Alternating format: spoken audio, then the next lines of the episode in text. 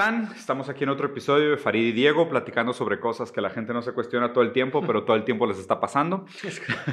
y hoy vamos a hablar sobre un tema interesante que es, eh, ¿dónde está la violencia hoy en día? Eh, he estado investigando un poco sobre el tema y hay un par de libros interesantes sobre, sobre el asunto que si les interesa después nos escriben y nos dicen para pasarles libros. Eh, pero he estado investigando sobre esta idea de que la violencia se ha movido de lugar donde la violencia en la modernidad, digan, entiéndase modernidad por la época, la ilustración, el eh, Enlightenment y, Renaissance, la violencia era externa, o sea, la violencia se vivía como algo externo a nosotros, como algo afuera, como, como una cosa que estaba fuera de nosotros y nos agredía. La violencia era la guerra, la muerte, el dolor, la sangre, las ejecuciones en plaza pública, las peleas, la violencia física, ¿no? Esa era la violencia anterior. Y hoy en día, eh, la crítica posmoderna es que la violencia nos la hemos tragado y ahora la violencia existe dentro de nosotros, ¿no? Les doy, les doy un ejemplo.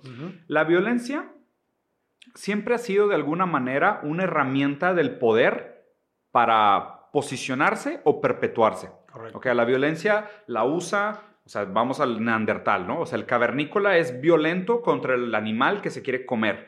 Luego es violento contra la tribu que lo ataca. O sea, la violencia era una manera del poder de ejercerse, ejercer poder. Eh, de ejercer poder y de perpetuarse como poder.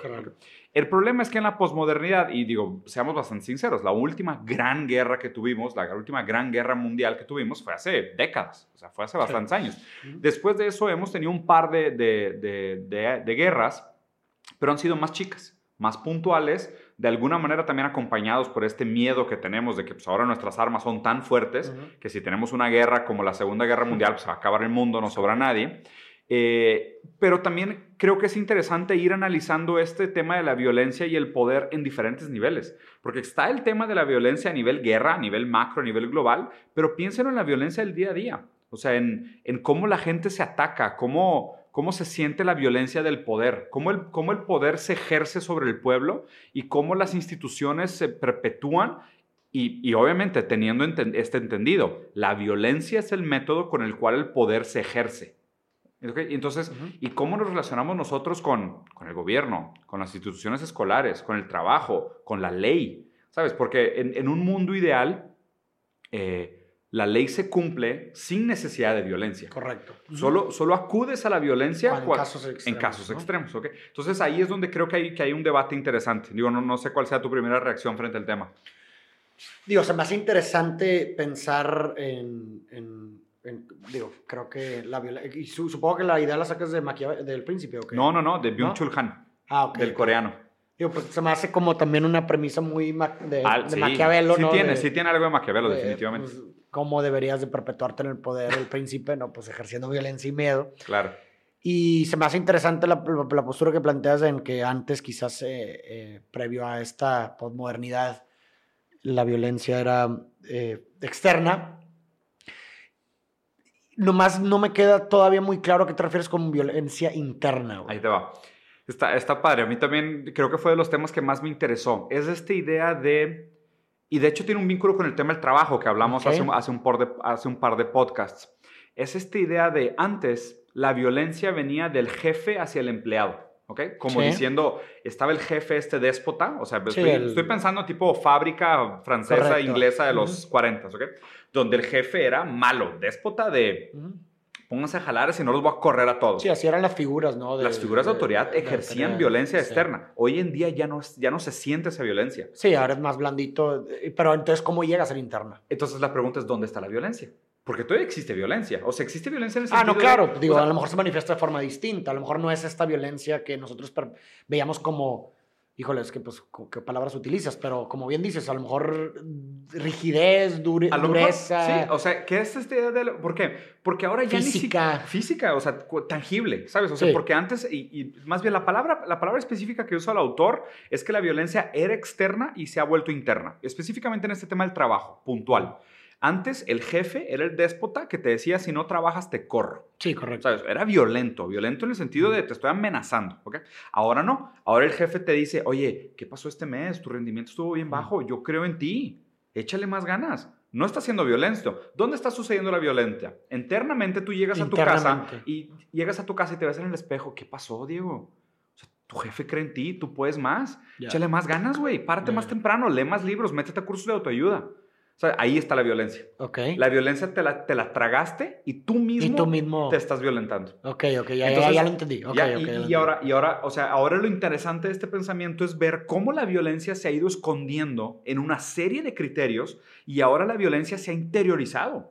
Y, y obviamente lo que Pero ¿dónde es mejor, güey? O sea, finalmente volvemos a la, a la premisa. Eh, con toda la explicación que has dado, pues lo primero que se me viene a la mente es que la violencia no se crea ni se destruye, como todo solamente se transforma. Exactamente. Entonces, ¿dónde es mejor? ¿dónde, ¿A cuál forma es mejor, güey? vamos a tratar de analizar eso. O sea, vamos a ver los pros y contras. O sea, tú crees, ok, a lo mejor te voy a plantear esto que se me ocurre rápidamente. A lo mejor la violencia externa que mencionas en una anterioridad no estaba tanto en tu control.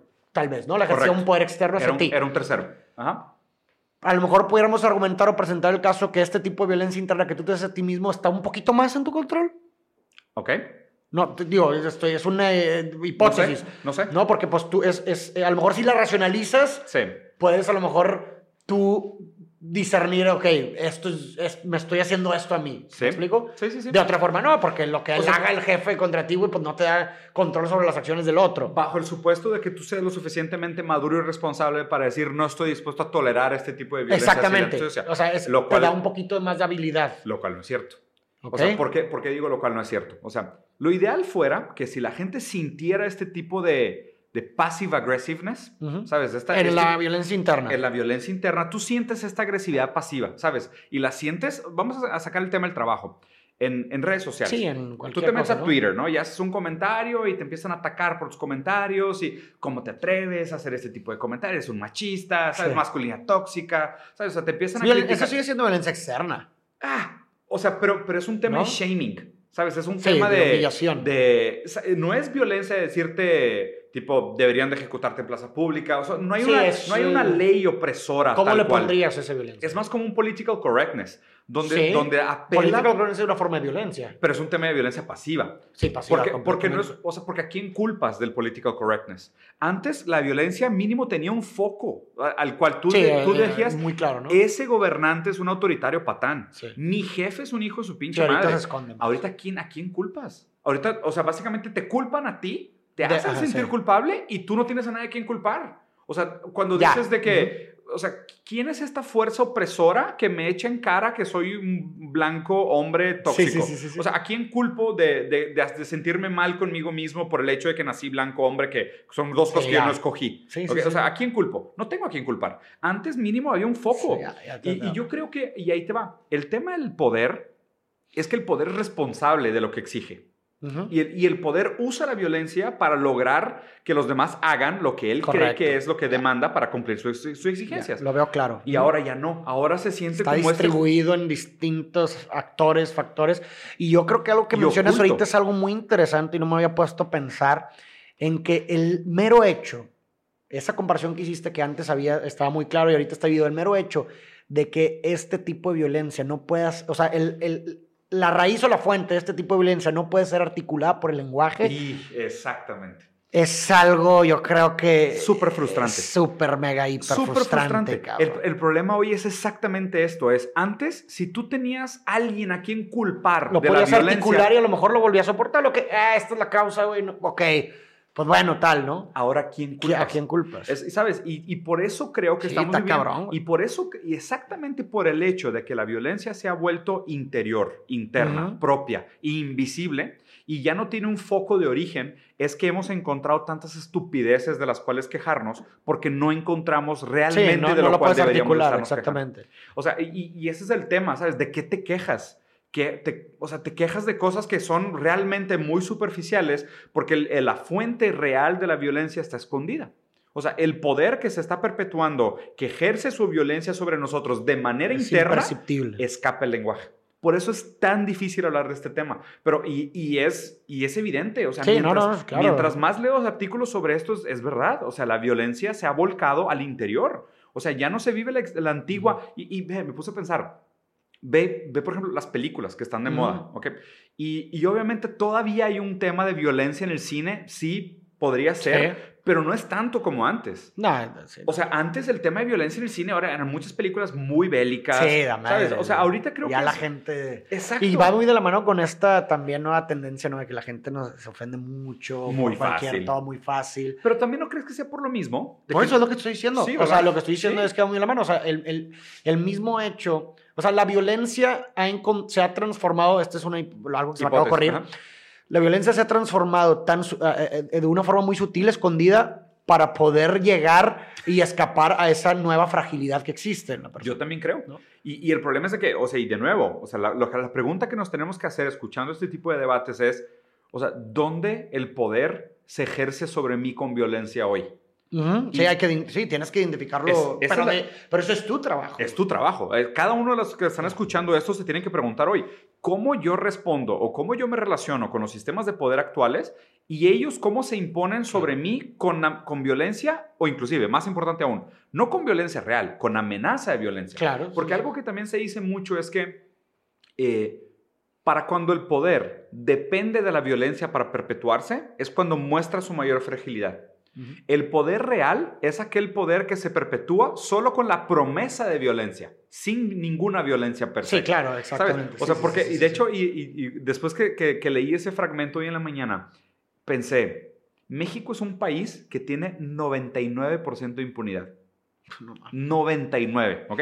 Y, y no creo que otros países latinoamericanos estén muy lejos. Sí. Sinceramente, ¿ok?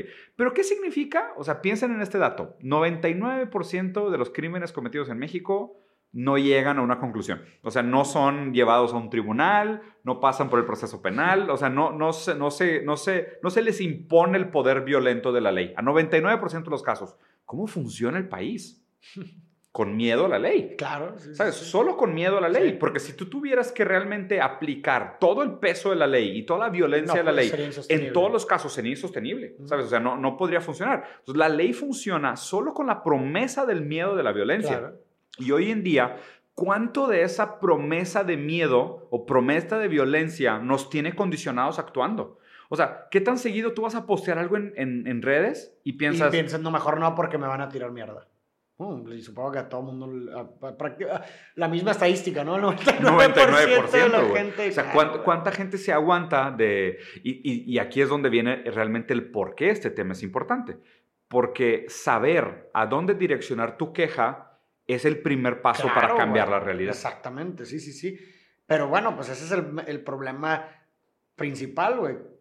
¿Cómo, o sea, cómo puedes identificar dónde vienes y es in- y prácticamente invisible? Se ha, vuelto, se ha vuelto muy invisible. Yo creo que ese, ese es, el, ese es la- el ejercicio que todos tenemos que hacer, porque, o sea, bajo la premisa de que a través del debate, a través del trabajo, a través del pensamiento crítico, estamos todos como comunidad tratando de, tratando de encontrar una manera mejor de vivir. Ujú. Es un lugar donde la gente pueda gozar de más libertad, sea libre de amar, libre de ejercer sus trabajos, libre de sentirse dignificados por sus propósitos y tengan una vida más plena con menos conflictos. Si eso es lo que queremos lograr, es importante saber a dónde direccionar nuestra Correcto. queja. Y saber direccionar nuestra queja está vinculado a dónde viene la violencia, porque la violencia es la que perpetúa el poder, o el poder usa la violencia para perpetuarse.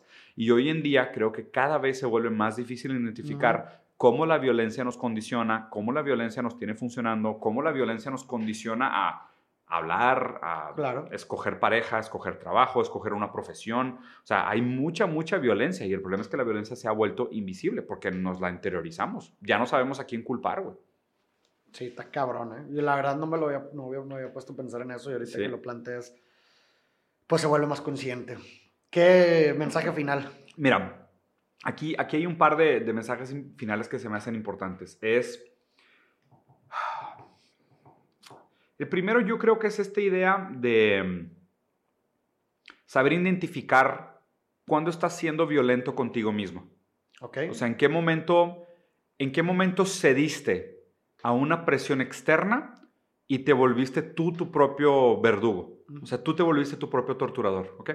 Donde yo creo que esto está pasando mucho hoy en día es en todos estos temas de inteligencia emocional, autoayuda, coaching, que son cosas muy peligrosas a mi entender, muy peligrosas a mi entender, porque lo que están haciéndote es enseñándote a tolerar más esta violencia silenciosa. O sea, toda esta idea de la inteligencia emocional, del manejo de estrés, de, ¿sabes?, de lidiar con el trabajo, lo que te están diciendo es, sí te estamos poniendo en situaciones de alto, de alto riesgo, de alta ansiedad, pero también te estamos diciendo cómo tolerarlas. Y estamos tercerizando completamente la responsabilidad. Porque, y, y escuchen cómo funciona esta, este discurso, es, te estoy enseñando a tener mejor manejo de tus emociones. No, no, es, no es, yo sé que te estoy, te estoy abusando de ti, entonces soy responsable de tu sufrimiento. No, no, no. Es porque tú no te sabes manejar que estás sufriendo. ¿Sabes? Yo me estoy deslindando completamente de la responsabilidad. Entonces, obviamente, ahí lo que pasa es, oye, tu trabajo está ojete. No, es que no te sabes manejar emocionalmente. Entonces ahí es una violencia silenciosa que estoy seguro que a mucha gente le pasa y, mucha gente no tiene a veces ni siquiera el tiempo para cuestionarse esas cosas. Entonces mi primer consejo sería traten de identificar cuándo acaban ustedes mismos siendo sus propios verdugos por esta presión invisible, ¿ok? Porque acuérdense de esto, el que es su propio maestro es su propio esclavo. Y obviamente nosotros con nosotros mismos somos despiadados en exigencia. O sea, uno nunca está satisfecho con uno mismo. Y hoy en día creo que muchas industrias, muchas empresas, muchas organizaciones, muchas escuelas se han dado cuenta de esa exigencia interna que tenemos con nosotros mismos y lo usan a su favor y lo usan como una herramienta de rendimiento. Y el problema es que es esto, el, el que es su propio jefe, su propio esclavo y como nuestra exigencia con nosotros mismos es infinita, solo vamos a tener personas frustradas, cansadas y desilusionadas. Entonces es importante tener ese cuestionamiento. Y el segundo es tratar de ver más allá de, estas marañas y, entender que realmente que aunque te estén tercerizando esa violencia, la fuente de la violencia sigue siendo la figura de poder que se está tratando de perpetuar, pero te está tercerizando. Haz de cuenta que te están contratando como ejército para que tú mismo te ataques y tú mismo mejores tu performance bajo la promesa de sufrir más o tener más, más violencia. Entonces, mis dos recomendaciones serían esa, que, que y a ver, y no lo quiero tampoco poner como un tema de ataque, porque mucha gente se ha ofendido cuando hablo mal de inteligencia emocional o cuando hablo mal de coaching o de, o de ese tipo de sistemas y manejos. No, no los critico, o sea, supongo que empezaron su profesión con buenas intenciones, pero como todo, el exceso del uso de estas herramientas a veces puede implicar una manipulación ideológica. Y ahí es donde me da un poquito de miedo. Sí, no, claro. Digo, eh, yo creo que también eh, coincido contigo, la, es la... Es, eh, o sea, puede, puede, puede haber, eh, a lo mejor ese tipo de herramientas que pueden utilizar, digo, te pueden servir dependiendo del contexto, pero no, no, no radicalizarlas como, ok, esta es la situación, entonces eh, soportala lo más que puedas, eh, sin considerar otras cosas que pudieran ser diferentes para cada persona, ¿no? Para cada contexto, que eso es importante. Y algo que, por ejemplo, un, quisiera que, que pudieras aplicar todos estos, estos dos premisas que acabas de mencionar en un quizás ejemplo mundano que te voy a poner. A ver. Una persona, por lo que entiendo, y dime si, no, si no me equivoco, una persona que quiere publicar su trabajo, güey, porque le encanta escribir. Yo quiero escribir, yo quiero publicar un libro, güey, lo que tú quieras, ¿no? Pero por precisamente la violencia que pueden ejercer los otros, que, que a lo mejor su círculo cercano, tus amigos te dicen, este güey es un pendejo, güey, no mames, o, lo que sea. Ese tipo es un tipo de violencia que ejercen que luego tú le interiorizas porque luego dices, no, güey, pues tal vez no soy lo suficientemente bueno para para, esto, porque lo dicen esto, entonces, pues empieza a, la violencia a ejercerse ahí, ¿no? ¿Cómo verías aplicado en este caso en específico las dos recomendaciones que tú haces? Em, veamos. Como, una, una, buena forma de actuar. como una buena forma de actuar. Que ahí yo creo que esa, esa presión social que tú interiorizas, pues mira, yo por eso recomiendo mucho más el tema del autocuidado que el tema del autoconocimiento, ¿ok? Porque el autoconocimiento habla o sea, ¿y, por qué lo, ¿y por qué empiezo de aquí la premisa? Porque yo estoy planteando que el objetivo sería que de todas formas publicaras tu libro. Porque tu intención de publicar un libro no debería estar sesgada por este miedo externo que después lo interiorizaste y te ejerciste violencia propia. No debería ser así. O sea, yo creo que si, si una persona tiene una buena intención de hacer algo, no debería dejarse frenar y, y agachar y restringir por esas presiones externas. No estoy diciendo que se deberían de ignorar, porque a lo mejor hay algo de verdad en eso, ¿sabes? O sea, tampoco estoy diciendo, ah, ignora todos los comentarios negativos que te hagan y haz lo que tú quieras de todas formas. Tampoco, tampoco creo que va por ahí.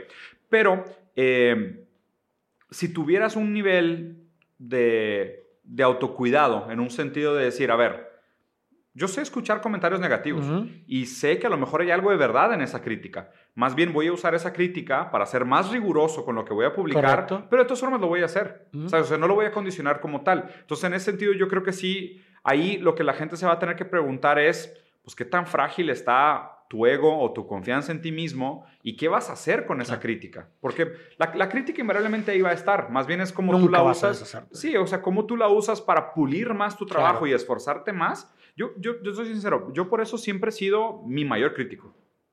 Yo soy sumamente crítico con lo que hago. O sea, yo siempre he dicho que, o sea, mi, mi, mi arrogancia nada más es que la sombra de mi, de mi inseguridad. O sea, mi arrogancia es igual de grande que mi inseguridad, si no es que mayor, porque se proyecta todavía más larga, ¿sabes? Como una sombra, tal cual. Y, y, siempre he tenido esta idea, esta como voz, que obviamente es el discurso del otro, que realmente a lo mejor los comentarios que te están haciendo es por un chiste, por una broma, por porque confían en ti, pero pues, se sienten intimidados por lo que has logrado, entonces ahí te están diciendo, pero tú lo interiorizas de otra manera y dentro de ti se vuelve esta violencia que a lo mejor para ti es congelante. Entonces yo creo que ahí es donde a mí lo que me ha funcionado mucho y aquí también creo que cada caso es un caso porque cada persona lo va a lidiar de una manera distinta, para mí sí fue un tema de usar tu propia inseguridad como una herramienta de rigor, como una herramienta de si me critican, pues algo debe haber de verdad en su crítica. Yo también me voy a criticar y en base a esas críticas voy a sacar un trabajo todavía mejor, que tal vez supere la, capacidad de crítica que, exija la gente. Entonces, por lo que veo, o sea, pudiéramos decir que un buena, una buena línea de acción primeramente es, bueno, definitivamente identificar la violencia. Sí. Eh, y un segundo paso quizás pudiera ser como desmenuzarla, ¿no? O sea, desmenuzar las partes de la violencia, como tú bien dijiste, a ver, bueno, pues no se trata de ignorarla. Claro. Se trata de desmenuzarla porque puede haber un, un, grado de verdad en, en, en, en, lo que pueda estar pasando en el otro. Digo, con, con, esa, con la violencia. Mm. Y pues bueno, viene el ejercicio difícil, que es saber discernir con sabiduría. entre qué, qué, es lo que puedes decir, oye, ¿sabes qué? Esto, claro. Hay algo de razón aquí, hay algo que no. Y, lo complicado de esto es de que, y a final de cuentas, la violencia tiene algo necesario. Ah, claro, pues sí, pues si no las relaciones serían imposibles. Exactamente. Las relaciones humanas porque hay, hay, relaciones de poder. Entonces, también es importante que la gente que esté escuchando esto no lo tome como, ah, no, pues es que deberíamos vivir en una sociedad sin violencia. Sí, obviamente, o sea, a nivel, porque la, violencia implica esta brutalidad, esta deshumanización, Este, este abuso muchas veces del poder, pero el miedo a la violencia es muchas veces lo que nos hace tener comportamientos adecuados. O sea, si no hubiera miedo a la violencia, existirían más violadores, más asesinos, más pedófilos, o sea, más brutalidad de lo que la violencia muchas veces no permite expresarse de la propia maldad humana. Claro, digo, ahí yo creo que como en cualquier situación es, es, es, establecer eh, no, un no, un absolutismo, sino una dependencia de contexto y circunstancias. Sí, o sea, definitivamente eh, nada es absolutamente bueno ni malo, depende de las circunstancias que, en las que se como siempre, como siempre, depende y cada caso es un caso. Yo creo que para más lectura, si les interesa el tema de la violencia, les recomiendo este autor que es eh, un alemán, bueno, alemán surcoreano, que se llama Byung-Chul Han. Tiene muchos libros muy padres, muy digeribles, bastante, bastante pop en un sentido filosófico, fáciles de leer. Eh, y él, de hecho, habla mucho sobre este tema de cómo la sociedad ha evolucionado de una violencia externa a una violencia interna. y, y de nuevo, creo que son de estos temas que están como la parte de atrás de nuestras mentes y a la vez cuando abrimos los ojos y hablamos de ellos nos damos cuenta que son diarios, son cosas que nos pasan a todos todos los días. genial. Pues bueno, yo también me llevo ese libro también. Está bueno. Excelente, gente. Pues muchas gracias por escucharnos y nos vemos a la próxima.